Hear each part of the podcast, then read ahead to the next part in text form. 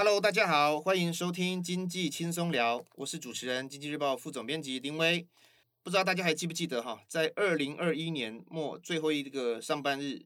那在台湾的这个资本市场出了出现了一个大新闻哈，就是台湾大哦，那他宣布要并台湾之星，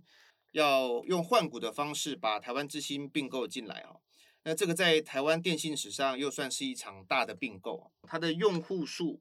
会到九百八十万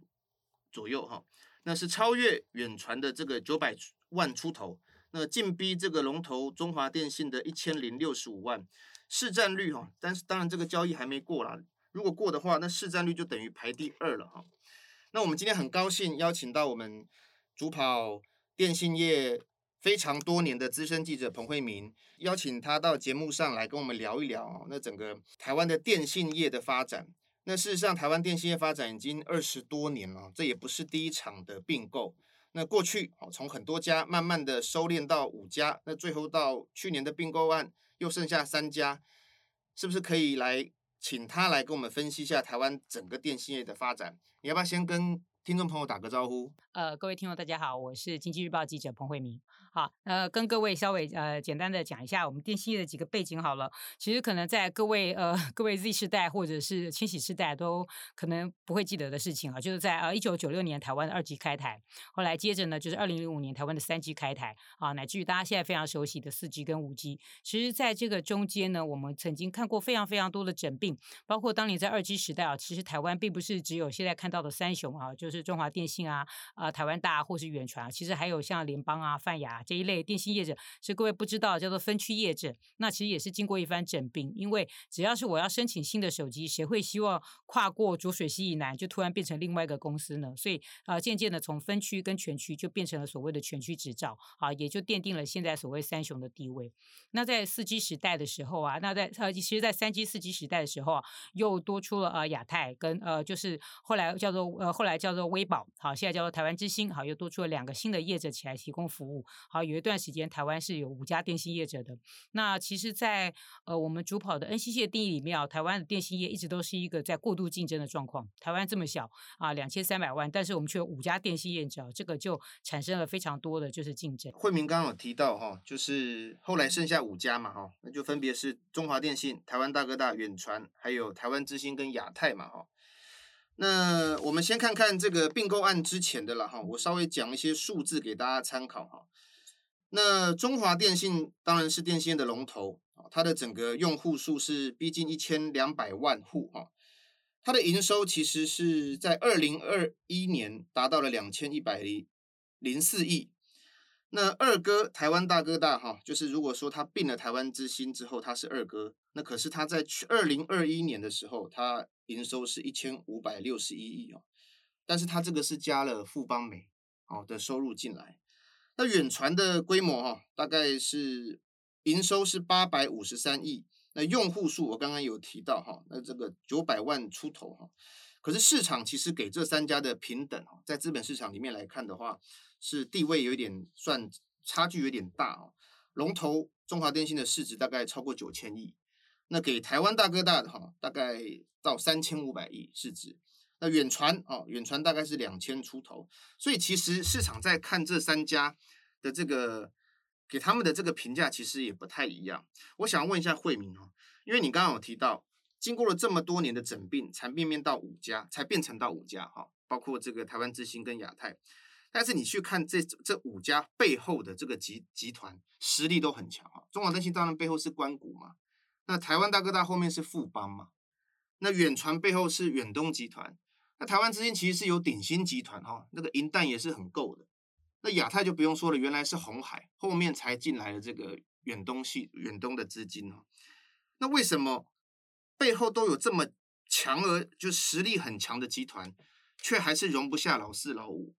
我在这边啊一定要讲一下，其实电信业是一个非常非常烧钱的行业哈。各位大概不知道，你们就是在常常在讲说要拆基地台，拆基地台。其实每一个基地台啊，就以四 G 基地台来说啊，一个基地台大概就是新台币三百万。好，然后这呃像 NCC 是是基地基地台很贵的，不是像我们家里边的那种，就是那种行动分享器啊，一个一千块这样，它其实是非常贵的一个一个设备。所以像呃四 G，如果我们现在要做到哦，就是人口覆盖率，比方说动辄 NCC 就要求要九成八成这样以上的话哈，你。铺个你铺随随便便铺个就是百就是十几几十万台的基地台，这都是钱。而且基地台铺了之后也是要更新有折旧的，哈，这些都都其实是硬体上就是一个非常非常烧钱的一个一个状况。那更不要说在五 G，五 G 一个基地台，那五 G 要盖的比四 G 还要密，那五 G 一个基地台比四 G 更贵。所以呢，对于电信业者来说，就是在全世界都一样。如果你钱不够，这其实就是一个硬资本，就看谁看谁烧钱烧得下去的一个行业。所以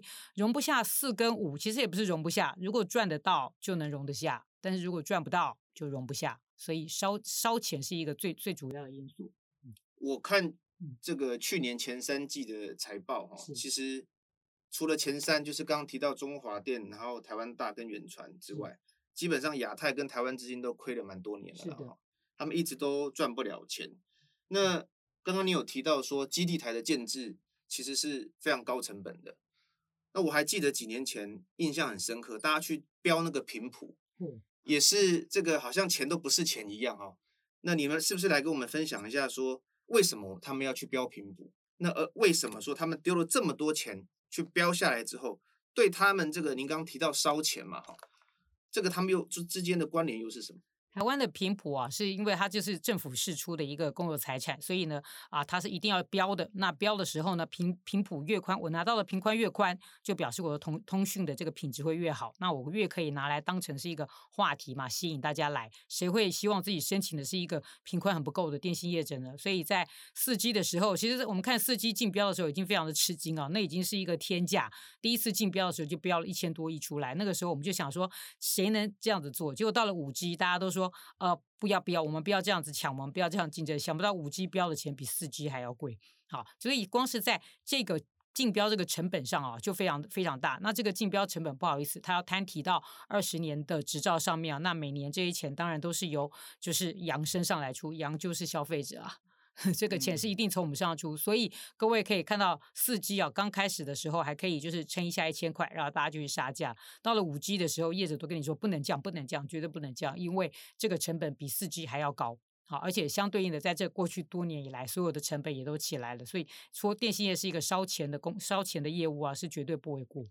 我记得当年的四九九之乱是在四 G 的时代，是大家那个时候流血竞争，杀价来抢用户嘛，哈，没有错。那为何用户这么重要？用户当然很重要，因为我有这个用户，我才能够投放广告。我有这个用户，就像电视，就像看电视节目嘛。如果我有这个收视率，我才能够在中间的破口放广告啊，吸引人来。那我有这么多的用户，就相当于我有这么多的流量，我可以做很多事情。比方说，富台湾大为什么后来要把富邦美加进来呢？因为电商购物这一块，好，我有数，我有用户可以导流过去，那么相对的，或是他的用户导流过来我这边，相对的，我的营收就会增加。用户是一个，用户是电信业最主要的收入来源。嗯。因为你讲到用户数哈，因为我们看就是台湾大吃下台湾之星之后，其实很多这个不管是媒体啦还是专家都有一些评论了哈。那其实如果用一个对价的关系来看，它发行二点八二亿股，就是用两百八十二亿的资金去换到了这个呃台湾之星的股权嘛哈。那这是不是一个划算的投资啊？其实我一直我我也是常常在想这个问题哈。你如果从财务上考量。的话，因为台湾资金毕竟现在还在亏损，但是好像经营团队都认为说，用户数的取得对他们来讲还是最重要的事情。用户数跟他手上握有四十 megahertz 的频宽，这个是非常值钱的事情。各位看，各位如果记得，假设还记得一点点，我们在二零二零年的时候，五 G 竞标的时候啊，每天都在标，就每天那个标金都是几十亿、几十亿往上加，标的大家都都受不了。好，最后都花了大钱。好，中台湾大哥大他就是缺了，他就是缺了一点，好，所以他的频宽不够宽。但是如果他以现在两百八十亿啊，当时他一定标不到四十枚。所以呢，他拿到这个，就是光是以这个频宽来说啊，他花这个钱去买到，这个是一定划算的。哦，所以你说他假设在当年用两百八十二，他也去换不到现在换不到这么好的位置，对。哦，而且这个还附带了，还附送了台湾之星的呃用户进来。所以是买了频谱，嗯，又换了用户。是。这个是不愧是金融业啊，他的鸟他的打算是非常的仔细的。嗯，你可不可以用白话的一个说法来解释说，为什么频谱重要啊？或是说当初应该说是应该说是频宽重要啦，嗯，就是因为五 G 嘛，那各位呃呃五 G 是一个呃我们所谓的高频的，是一个我们高频的一个频段。那其实呢，要盖我要让各位有同样在三 G 或四 G 时代同样好的收讯，它的基地台就要盖得更密，然后它的频宽要更宽，才会让你觉得说好像呃有什么什么我们最常讲的嘛，什么下载电影的速度，好像高铁跟台铁的一个差别之类的哈。你要有高铁一般的下载速度，你的频宽就一定要宽。那么，呃，当时他们标到的频宽就是九十八十六十，好，差就差差差就差了这这一块上面去了。所以呢，只有六十的话，你达不到你所谓的在表定上这个五 G 的速度。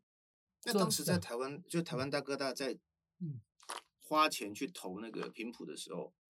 他是不愿意追价去拿的。应该讲说，他希望可以跟别人结盟。好，亚太本来是他当初的一个结盟对象，嗯、但是呃，就是亚太标到一半的资金确实不是很足。那 NCC 其实有是希望他们可以，比方说，因为五 G 已经标到了一个超过预算的价格了，包括 NCC 自己都觉得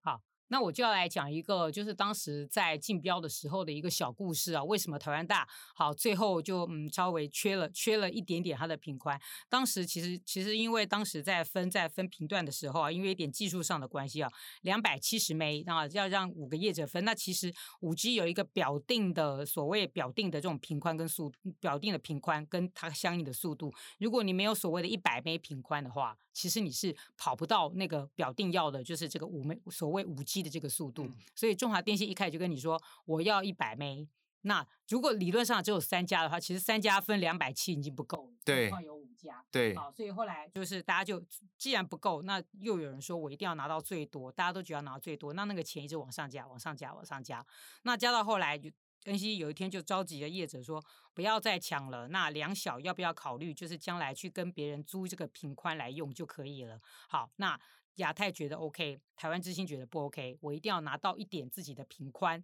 好，做一点就是要取到一张五 G 的门票啦。所以我就后来就会我们就会看到，好，三大拿了九十八十六十，然后。台湾之星拿到了四十，然后亚太决定去跟别人分网路，所以后来亚太就有一个跟远传合作的这个状况。好，那么那对于三大来说，哈，最你作为一个三大之一，但是你只有六十枚这个品块，一听就知道是不够的，实际上也真的不够。可是从你刚刚的说法，其实五个没有一个人拿过一百。对，因为你一开始就没有放一百嘛。但是我可以用一些技术上，比方说中华电信，我有很多很多的频宽在手哈，我没有五 G 这么多频宽，我还可以挪四 G 的频宽来用，这个在技术上可以做得到。好，那就远传也是，我没有这个，我就去跟别人合作，我也可以拿得到，或是我自己有频宽可以挪过来。那么呃，台湾呃台湾大哥大是金融业啊，算的比较仔细一点哈，他没有这么多的频宽，然后他的本来想要跟亚太合作，那亚太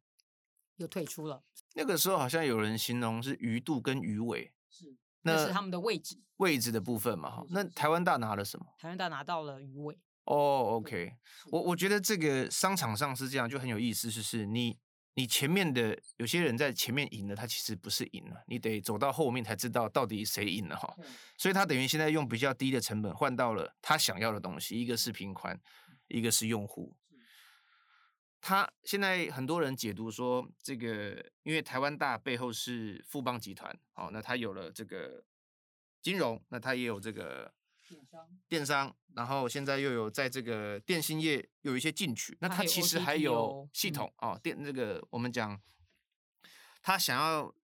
在这个数位汇流上面的一个整合的企图是很强的啦。你怎么看他们这一步啊？或者是说你怎么看整这整个集团他想要做什么？其实我一直以来非常关心的就是这种服务的，在在跨服务的垄断。好，我不能说它垄断，因为它在每一项部分看起来不是最大。但是大家现在就可以看得到，你的手机上也可以有它，你在 O 你在 OTT 上也有它。好，Momo 的啊，Momo 每年在各种就是双十一啦，各种这个活动这种电商活动里边，它已经是龙头了。好，所以它虽然看起来都不是一个就是。嗯，第一或是最强的位置，但它都占据了各位生活中非常非常呃主要的一个地位。你买东西一定会想到想到某某，嗯，办手机你不会忘记它。好，哪怕是 OTT，它现在也跟迪士尼去合作了。好，然后他自己有一个 MyVideo 之类的，好，所以在呃数位汇流这一块上面，它布局的非常非常的完整。其实我一直都觉得台湾的法令是跟不上像现在这种，就是其实在商言商，它的做法没有错，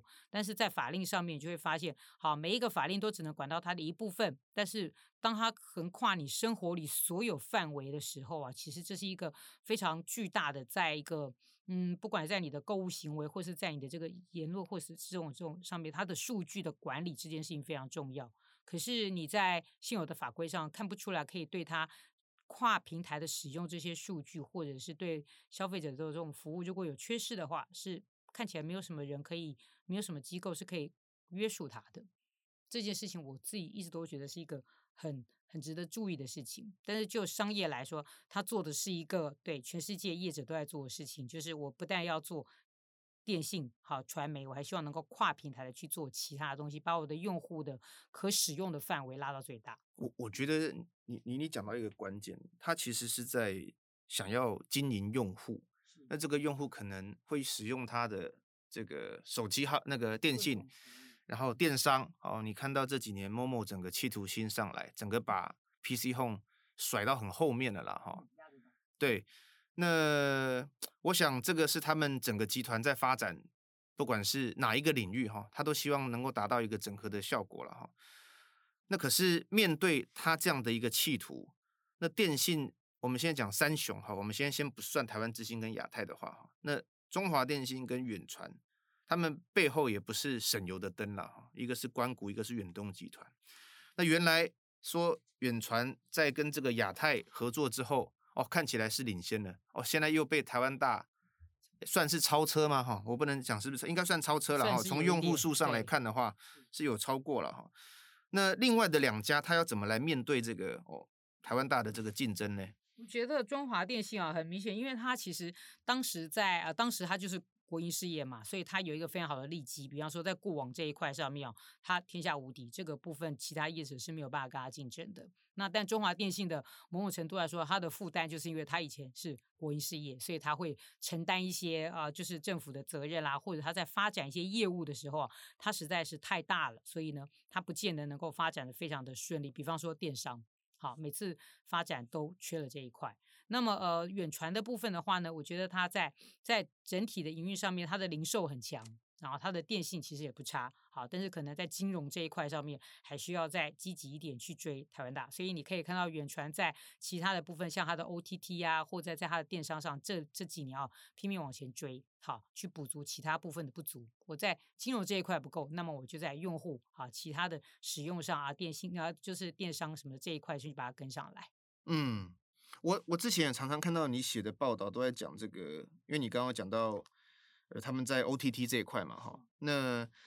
串流平台也是他们想要占取的一个一个领域了，哈。像之前台湾大是宣布是跟迪士尼嘛，哈，引进迪士尼嘛，哈。那中华电信在 MOD 其实耕耘了非常多年啊，那个整个用户也也起来，也看起来现在也超过两百万了。那你怎么看他们在串流平台上的布局？我觉得串流平台这个部分的话，国际事业布局它真它它很重要。比方说中华电信，它就是进抢了 Netflix 进来，好跟他合作，网络上面就是在网络机房上也跟他合作。那台湾大哥大抢到 Disney Plus，那远传其实他在我看我观察他最近在一些 OT 上面哦，他拿就是去抢很多的首播权。好，我们首播权，首播权就我们的节目。嗯、其实各位看 OTT 上很多节目，还有所谓的什么呃什么什么网络首播啊、地区首播啊、全球首播啊，这个每一个播啊，每一个权它都是很贵的。嗯、那那个远传最近那个，我记得最近大家很流很讲了一档那个韩剧啊，什么什么红香边什么什么之类的，再讲下去就置入行销。好，那一档的 那一档的。版权费很贵，但那一档的收视率很好。其实对引进，对于他们引进用户来说，其实还还蛮有蛮有效果，是有注意的。对对，远传在这个部分上，在买版权这个部分上，他们的 OTT 的这个费，还有一些直那个就是直播哈。之前在看什么金马啊、金钟啊这些直播啊，远传也去进去拿这个直播。其实一来是练他的技术，后台要能够直播，其实是很考验网络；二来是吸引年轻用户哈。在这个部分上，远传很积极。哦，了解。我们最后来拉回到就是消费者最关心的啦，就是说刚刚提到台湾大，假设这个，因为按这个案子还要经过公平会跟 NCC 的通过嘛，哈，才才会成案嘛。那假设他们确实合并成功了之后，我们现在的这个资费会有些什么变化吗？或是未来，我看好多人都写说这个高资费时代来临，那个千元以下的吃到饱是你以后会看不到，真的吗？呃。我觉得啊，这个话真的是不能说太早，因为啊，这个流血竞争，当年大家也是说四 G 非成本非常贵，不能流血竞争。隔不了十年以后，那个四九九就出来了，就一路八九九、七九九、六九九，然后就四九九，就杀到一个就是见血见骨。那我自己会觉得，可能我们不会看到。真的到五 G 四九九这几年，可能你是真的看不到，因为它成本真的很高。可是相对应的搭在它上面，因为台湾人其实是非常精打细算的啦，搭在它上面的服务啊，就是加码，好利用这种服务加码吸引你去，好就是粘着度更高，使用它更多服务，然后在我这边花，就是我们所谓的呃平均消费 ARPU 哈要更高，好这个是一个未来几年可以看到的的的的状况。啊，我花一块钱，怎么样拿到三块钱的服务啊？电信业者要去设计很多的这种套装的服务出来，去吸引大家继续用跟继续花钱。所以你的意思是说，高成本可能对业者来说还是一个问题，但是会不会是高资费？那还是要看未来。这个就是看你要不要相抵嘛。像比方说，现在台湾大，我记得 Disney Plus 他们合作之后，有一个是好类似五九九加 Disney Plus，其实 Disney Plus 一个月要两百七耶。扣掉了这五百九，如果这两百七是要实打实的付给迪士尼的话，等于他这个资费也只有也也只有赚你三百，也只有三百块。哦，所以用这个角度来想的话，就是就是我为了要争取这个国际业者合作跟争取这个用户哈，其实就是中台湾大哥大在这个部分上他没办法赚了，他得要想办法让一些出来。哦、嗯，类似这样子的包套服务，嗯、你觉得我会只想要一个资费包一个 Disney Plus 吗？最好是能再送我这个，最好是再附加我那个，就是将来，所以这些业者他必须要有很多的跨界的合作或是跨界的服务，这样我才能够包出很多的行销。比方说，我记得台湾大或是远传，他们也有包电商，就是送，就是给你什么购物金啊、回馈啊之类的。哦、好，想办法用这种就是自己本业补贴的方式，好来吸引你去付出看起来比较多的钱，但是你可以拿到相对应比较多的补贴。嗯，了解了。好的，今天就很谢谢我们资深记者。彭慧明跟我们分享很多电信业哈，他们在这几年的一些竞争策略哈，以及这个台湾大要并台湾之星的各种他的观点哈。那希望对听众朋友有所帮助。那今天节目就到这里，我们下次再见。谢谢各位听众，拜拜。拜拜。